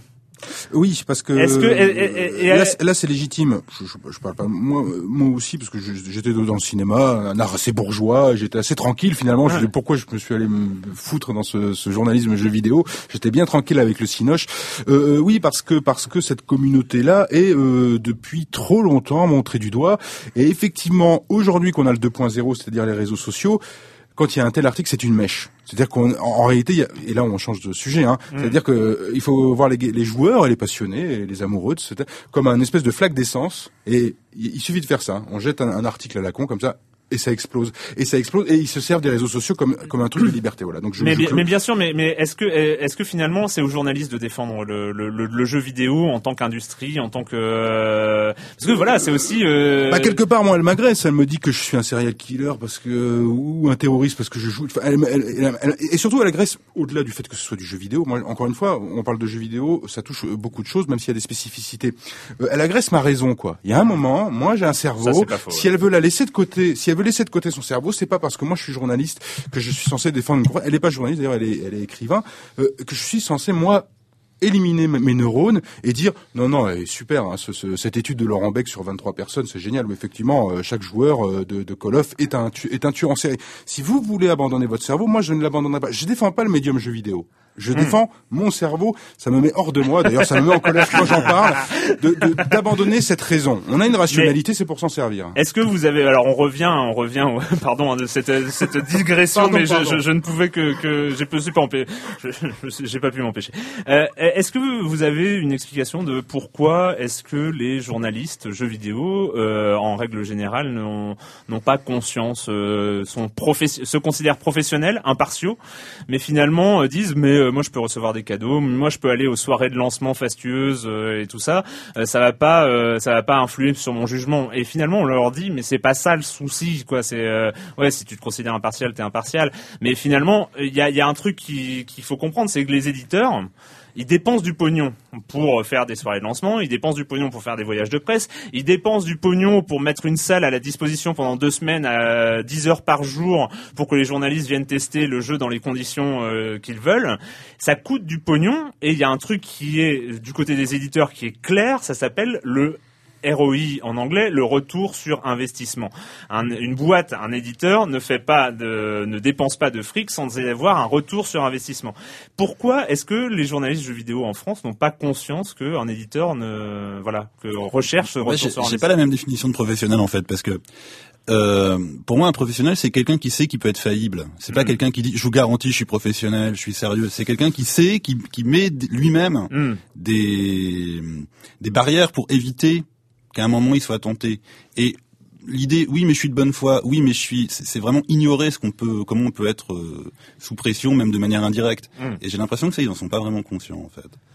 Et, euh, et finalement aussi, ils font appel à leur propre morale. Enfin, alors que la déontologie euh, journalistique, d'une manière générale, c'est quelque chose qui est fait pour que le journaliste n'ait pas à avoir affaire à sa propre morale. Il a des règles comme ça qu'il doit suivre, donc il est, il n'a pas forcément tout le temps interrogé sa morale pour dire est-ce que ça c'est bien, est-ce que ça c'est pas bien, est-ce que ça c'est bien, est-ce que ça c'est pas bien? Il y a des règles et, euh, et je dois les suivre. hein. Ouais, mais là où c'est humain aussi, c'est que dans le, le- la charte journalistique qui est assez faible, c'est-à-dire rendre compte du monde euh, de manière impartiale et neutre, hein, on n'a pas droit à l'objectivité, donc on vient avec soi et on essaie de raconter le monde, il y a le fait de se rapprocher de la source. On doit se rapprocher le plus près possible de la source sans se brûler les ailes. Et la juste distance est-ce qu'on peut parler de charte? Voilà, on peut. pas- Est-ce qu'il faut une charte pour respecter cette juste distance entre Bah là, on parle des éditeurs et des journalistes jeux vidéo. Voilà, et pour dire voilà, bah moi là, je peux raconter le monde et là où je suis, bah, je suis plutôt pas mal. Et je peux même aller boire un petit coup, même si ceux qui offrent, si je arrive à grappiller des infos, je peux. Le, pourquoi pas Je peux le faire ou non, je peux pas le faire. La charte me dit non. Ça serait peut-être pas mal de se poser aussi la, cette question pour imposer finalement cette cette juste distance. Voilà, c'est ça. Moi, moi, je suis entièrement d'accord, mais en fait, le, le- problème qui se passe, c'est pas tant aller à la te- telle, telle soirée, à s'inscrire ou je sais pas quoi ou autre. C'est, en fait, c'est les conséquences directes ou indirectes. C'est-à-dire que maintenant, quand on voit, euh, quand on a une version de test en avance, ce qui, ce qui, ce qui, ce qui, est plus, ce qui est plus mon cas, voilà. Mais euh, quand on soit une version de test en avance, généralement, on a une NDA avec, donc on, on, s'engage à pouvoir le faire avant telle date. Ça me choque pas du tout. Mais maintenant, de plus en plus, ça s'accompagne d'éléments et je pense, je pense que ça passe parce à cause de cette connivence qu'il y a euh, dans cette relation, c'est que maintenant, bah, je sais pas, on n'a pas le droit de parler de ça et ça dans le jeu. Alors, quand, quand c'est un spoil, tu peux le comprendre, tu peux dire oui, je vais pas, je, vais- je comprends que l'éditeur veut pas que j'annonce qu'à tel moment il meurt et puis voilà, ça devient une fille ou je sais pas quoi. Merde Enfin, Non, non, mais- si j'ai envie, Non, mais- bon, non, mais- je, je vais ah me oui, faire insulter non, par mes mais- auditeurs, mes lecteurs, non, mais mais, qui- qui- euh, qui- s'il ne t'oblige pas, mais qui te dit je, je, je vous enjoins à pas euh, révéler la fin ou machin, etc. Je peux comprendre. Mais c'est ces gens très, très, très talentueux de Square Enix qui ont donné dans le NDA de Hitman Absolution voilà. euh, des détails du scénario à ne pas révéler. Que j'ai pas révélé parce que ça me semble complètement hallucinant de révéler ce genre de choses. Mais, Mais c'est- le, c'est quand mais même le, pro- mais le problème, c'est que maintenant, ça vient avec des. Vous ne parlez pas de ci, vous ne parlez pas de ça, vous ne parlez pas de ci, vous ne parlez pas de ça, et donc. Et, euh, et c'est ça le souci de souci, c'est qu'en fait, au final, ton ton si tu veux parler du jeu, bah tu dois signer le NDA. Ton NDA, maintenant tu l'acceptes parce que tu vas pas gueuler, parce que justement tu les as vus, tu les connais, tu les machins, et tu sais que ça va empêcher tes relations avec eux pour le prochain jeu, etc. Et c'est ça le, Ça, souci. problème. C'est ça la connivence euh, qui, après se, se voit même dans, dans les tests. Mais est-ce que c'est pas euh, tout simplement euh, un pénible entre guillemets. Est-ce que c'est pas pénible euh, d'imaginer pour un journaliste jeu vidéo que ça fait euh, 5, 10, euh, 6, 8 ans, 10 ans, 20 ans qu'il le fait ça Est-ce que juste tout simplement il, ça, ça le saoule pas? Euh, il est bien dans, dans, dans, dans ce milieu tel qu'il est aujourd'hui. Euh, voilà, il fait son boulot, il considère qu'il le fait bien, la- et, et ce serait quand même bien pénible de se dire, ah bah, je vais plus Mais faire les sûr, soirées mais- euh, de lancement. Mais bien sûr, plus, mais bien euh, sûr, évidemment, évidemment, c'est une zone de confort aussi. Ouais. Moi, euh, moi, Gamecult, ça m'a usé, euh, vraiment. Quand, quand j'en suis parti, c'est parce que ça m'avait usé physiquement, intellectuellement. J'en avais marre. Faut voir un truc. euh, moi, j'en avais marre de me battre en permanence. Je, ça, ça m'avait vraiment, ça m'avait fatigué. C'est-à-dire que j'ai, je me fais pas chevalier blanc, hein, mais j'étais, Mm. mais, mais j'étais, j'avais vraiment l'impression de lutter en permanence. Chaque fois qu'on écrivait un truc, moi, je faisais vraiment le, le les internautes s'en rendaient pas compte parce qu'en plus ils nous tapaient sur la gueule quand ils étaient pas contents de notre note évidemment. Donc entre marteau et l'enclume mais moi ça m'avait fatigué et crevé etc et c'est pour ça que je me suis dit après je me suis dit limite je n'approuve pas mais je comprends les gens qui à un moment en ont marre de lutter etc moi je passais mais une heure au téléphone avec, avec euh, pour dire je me rappelle c'était avec l'attaché de presse de Sony. On avait fait le test import de, de Grand Turismo donc on avait acheté le jeu au Japon, enfin au République. On avait acheté, on avait acheté le jeu à Répu, on avait, on avait fait le test et le, il, nous, il, il voulait pas qu'on le fasse. Il ne voulait pas. J'ai dit mais écoute, on a acheté le jeu nous avec notre argent, on l'a acheté, machin, etc. On en parle. Une heure au téléphone à me battre, etc. Pour et après, il nous avait blacklisté pendant, je peux en parler, c'était c'était- longtemps, il nous avait blacklisté pendant 3-4 mois. Il avait envoyé un, un article, un mail à toutes les autres, à toutes les autres rédactions en disant, regardez ce qui se passe, si vous faites pas ce que je dis, regardez ce qui se passe. Gamecult ne reçoit plus de jeux de Sony. Mm. Plus de jeux en avance, plus de jeux machin, plus de trucs. Là, tu dis à un moment, tu dis, voilà, tu te bats, mais après, t'en as marre parce que tu dis, après, les, les, les, les- tes, tes journalistes, enfin, tes, tes lecteurs t'engueulent parce que tu dis, ah, bah, vous avez pas le test de machin, il est sur machin. Bah, je dis, oui, mais on n'a pas, on n'a pas reçu la version parce que Sony de machin. Et moi, clairement, moi, ça m'a, ça m'a totalement usé. Et donc, je comprends, enfin, ce que tu dis, moi, je suis totalement d'accord avec toi, c'est qu'il y a un côté confortable, en fait, à rester, à rester dans, dans un statu quo où ça fonctionne et que, voilà. Mais, euh, mais ceci dit, c'est pas, c'est, aujourd'hui, quand même, c'est quand même vachement mieux qu'il y a, qu'il y a 5 ans ou 10 ans, hein, quand même, en termes de. Mais quand même, enfin oui, c'est, quand même vachement mieux. Mais, vachement euh, mais l'absence totale de remise en cause euh, des, des gens de ce milieu est complètement euh, est, est actuellement euh, sidérante. Enfin, c'est. Tu parles de quoi Des journalistes Ouais, français Des journalistes, des journalistes français. Il y a Il y a peu de gens qui, euh, qui finalement se remettent en cause euh, ou remettent en cause leur pratique. Non, non, d'ailleurs, ça, ça devrait être d'ailleurs une nécessité hein, pour euh, Mais- pour tout, bah, pour toute confrérie, je dire entre guillemets, pour pouvoir avancer tout simplement, hein, pour pouvoir faire autre chose, pour pouvoir se démarquer également. Hein, Mm. parce que là, la guerre, on a l'impression que c'est les mêmes, quoi, les mêmes, les mêmes, les mêmes, les mêmes, etc., etc. Donc euh, euh, oui, ça, enfin, c'est étonnant. Mais il y a, mais il y y y a aussi une vraie question économique, c'est-à-dire que euh, si on te dit, bah d'accord, je veux bien aller faire le voyage de presse Ubisoft pour aller voir Assassin's Creed 4, mais c'est moi qui paye le, le billet, c'est moi qui paye l'hôtel. Bah là, à un moment, euh, au-dessus, les gens qui gèrent les comptes vont dire, waouh, Coco, euh, voilà. Même ici, ici, nous, on le fait euh, par ici, à Silence on joue, on n'est pas rémunéré, on fait des machins. Euh, moi, ça me fait chier d'acheter tous les jeux que l'éditeur m'envoie pas. Donc du coup, bah, j'en parle pas ou machin, etc. Mais c'est vrai que ça serait mieux ici qu'on ait l'argent de l'IB pour acheter les jeux dont on doit parler. Non, mais Mais même, pas, a- même, pas, même pas pour être rémunéré. Ouais, la Juste- FP, je crois, le, juste le pour fait, acheter qu'elle paye ses voyages. Elle a pris ça, une, que- une décision d'il y a un, ou deux- un ou deux ans. Non, de mais c'est que ses voilà, voyages de presse. c'est que Voilà. voilà, c'est que après, euh, Mais ça coûte, hein. l- c'est que t'es quand même en crise. Le, le- les journalistes, euh, la presse, la presse JV est en crise. Et Pas que la presse j'y vais. voilà, et c'est pas, et c'est Enfin, pas elle souffre beaucoup. hein, Et si, pour et elle, si euh, tu dois, si, si tu dois dire, bah non, je ne vais plus au voyage de presse, ou alors je paye mon billet à chaque fois, etc. Ça risque d'être chaud aussi. C'est pour ça aussi que les lecteurs, en fait, payent, euh, payent, payent ce qu'ils ont, quoi. C'est-à-dire, les lecteurs veulent pas payer, ils veulent que les sites Je suis de la- entièrement d'accord avec toi. de la pub. Après, voilà, Je suis entièrement ils vont être au service des éditeurs, Ouais. forcément. Bah nous, nous, nous c'est l'époque. Bon, maintenant ça n'existe plus, mais c'est l'époque à Gamecult où on avait créé le premium. Où en gros, tu payais 2 euros par mois. Parce que nous, ça nous donnait une force par rapport aux éditeurs aussi. C'est-à-dire, voilà, Ouais. tu, tu payes, bah, Moi, comme, je me euh, j'avais payé. ouais, ouais. je me rappelle. mais genre, encore. tu, tu, voilà, tu, tu, tu payes, tu payes du contenu, mais euh, voilà, pour être moins, moins dépendant de la pub. Mais aujourd'hui, est-ce que les gens sont prêts, voilà, euh, à ça? Est-ce que euh, net, juste on va terminer ouais. hein, parce que bon un podcast de 45 minutes qui en est à 1h07 euh, on va on va maintenant on va mais juste euh, par une question ouverte pour le coup il n'y a pas eu d'électrochoc euh, pour l'instant Euh, qu'est-ce qu'il faudrait pour euh, qu'en France à votre avis il y ait un électrochoc? Est-ce que ça va arriver? Est-ce que c'est euh... je, je suis pas d'accord. Moi, je trouve que l'électrochoc, on l'a eu avant les Anglais. C'est que euh, il y, a des- il y a plein de pratiques qui sont plus en France, qui se faisaient encore en Angleterre il y a un an ou deux. Il y a plein de pratiques euh, qui, voilà, euh, d'inviter les mecs en soirée. En... mais t'es en train de dire qu'en France tout va bien ou- Non, non, non, mais je pense que c'est vrai que j'aurais peut-être espéré qu'il y ait des, des on réactions. n'a pas parlé des chartes on n'a pas parlé des chartes Ouais, des chartes ou mais- autre chose. Voilà, est-ce que euh, est-ce que c'est une piste aussi? Parce que euh, une- un des effets du Doritos Gate, euh, c'est euh, d'avoir des chartes comme VG247, euh, comme Eurogamer, comme euh, le Guardian euh, qui l'a qui l'a annoncé, des règles précises, noir sur blanc. Tu parlais de cette distance-là. Finalement, est-ce que cette distance-là peut pas être estimée par euh, par une charte hein Pourquoi pas Moi, je suis pas un fan des chartes. Vraiment, c'est plutôt le contraire. Mais euh, ça peut enlever de la quelques suspicion. règles, ça peut enlever la suspicion. Voilà, le, ouais. le danger euh, vis-à-vis des gens bah, là, qui nous écoutent, c'est la suspicion. S'ils se disent, euh, ouais, bah, tiens, euh, Jean Z et Erwan Cariou, ils sont un peu, ils sont un peu chelous, ils ont été à un voyage, j'en sais, et, tu te dis, euh, tout est foutu. Enfin, je veux dire, c'est tout un travail que tu as essayé de mettre en place, Mais de, euh, d'essayer d'être honnête, d'essayer d'être impartial, de faire ce que tu peux quand même. Tu n'es qu'humain, et tu te retrouves, oui, ça peut aider. La, la Mais c'est pareil dans tout en fait. Moi, je quand j'ai essayé un peu de réfléchir, je me disais, mais c'est pareil dans, dans tous les magazines. C'est que pour moi, il y a quasiment que, le- que le canard enchaîné. En fait, t'as pas de pub, t'as le machin. Donc là, tu- voilà, t'as aucune suspicion. Après, dès qu'il y a de la pub, non mais c'est vrai. Dès, dès- dès- dès qu'il y a de la pub euh, ou dès qu'un qu'un qu'un journal est appartient à telle euh, à telle entité capitalistique, etc. T'as toujours. Oui, une mais ça, ça, ça, on est, exister. euh, si, si tu commences par dire euh, on peut rien faire euh, parce que tout le monde est, Non, non, tout le monde est dans le même Non, panier, non. il y a quand même, voilà, une charte comme euh, avec des règles à respecter. euh, ça, peut être euh, aussi une solution. Mais quand on en parle, tu en as parlé avec avec jeuxvideo.com et Gamecult, moi aussi. Il y a un espèce de refus. Enfin, c'est pas c'est pas notre souci, quoi. C'est Ouais, ça l'air d'être leur priorité. Je pense que ce qu'il faudrait aussi, c'est un observatoire, en fait. C'est pas les lâcher et continuer à, continuer à regarder ce qui se passe et ne pas que ça retombe.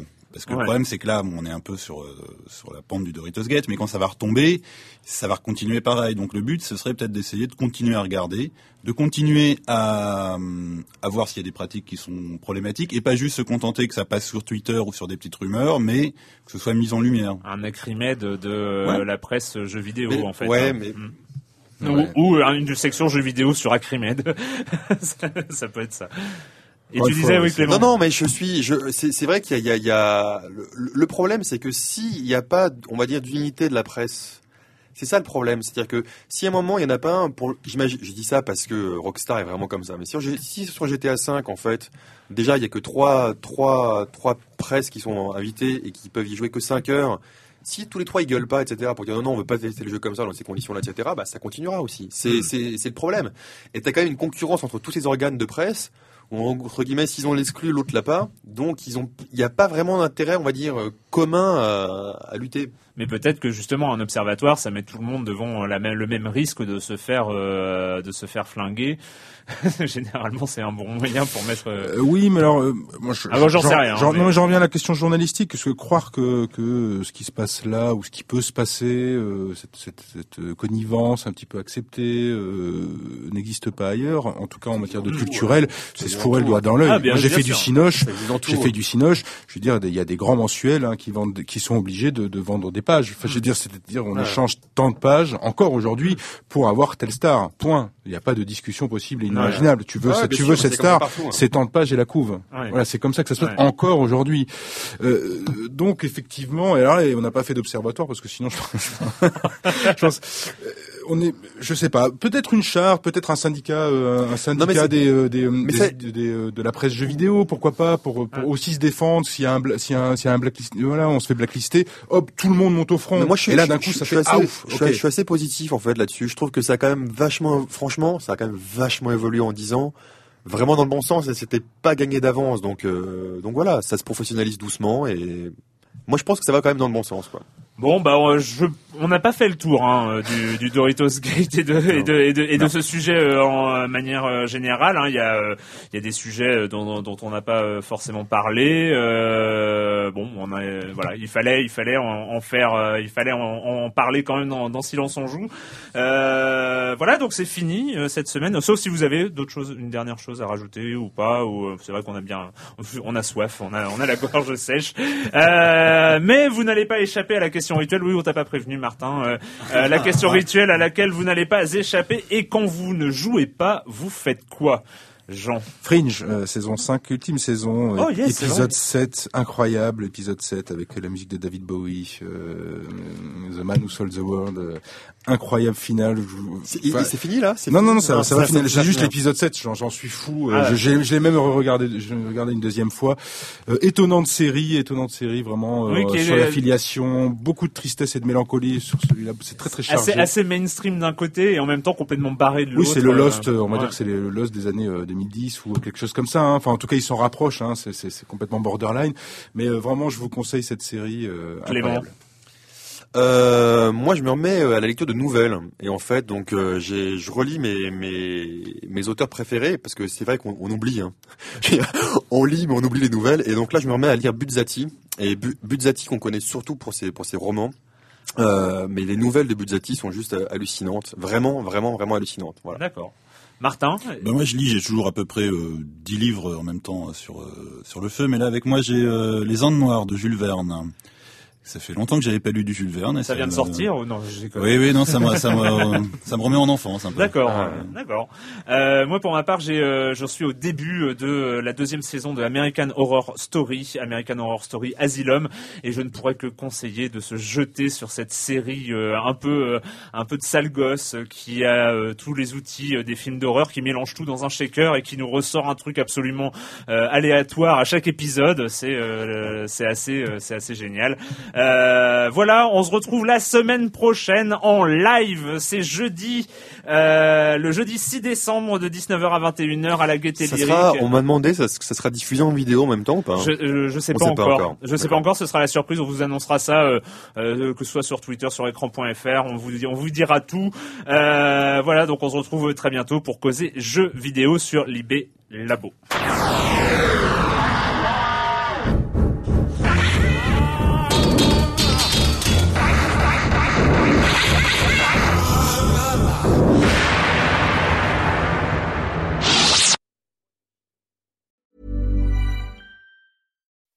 When you make decisions for your company, you look for the no-brainers. If you have a lot of mailing to do, stamps.com is the ultimate no-brainer. Use the stamps.com mobile app to mail everything you need to keep your business running with up to 89% off USPS and UPS. Make the same no-brainer decision as over 1 million other businesses with stamps.com. Use code PROGRAM for a special offer. That's stamps.com, code PROGRAM.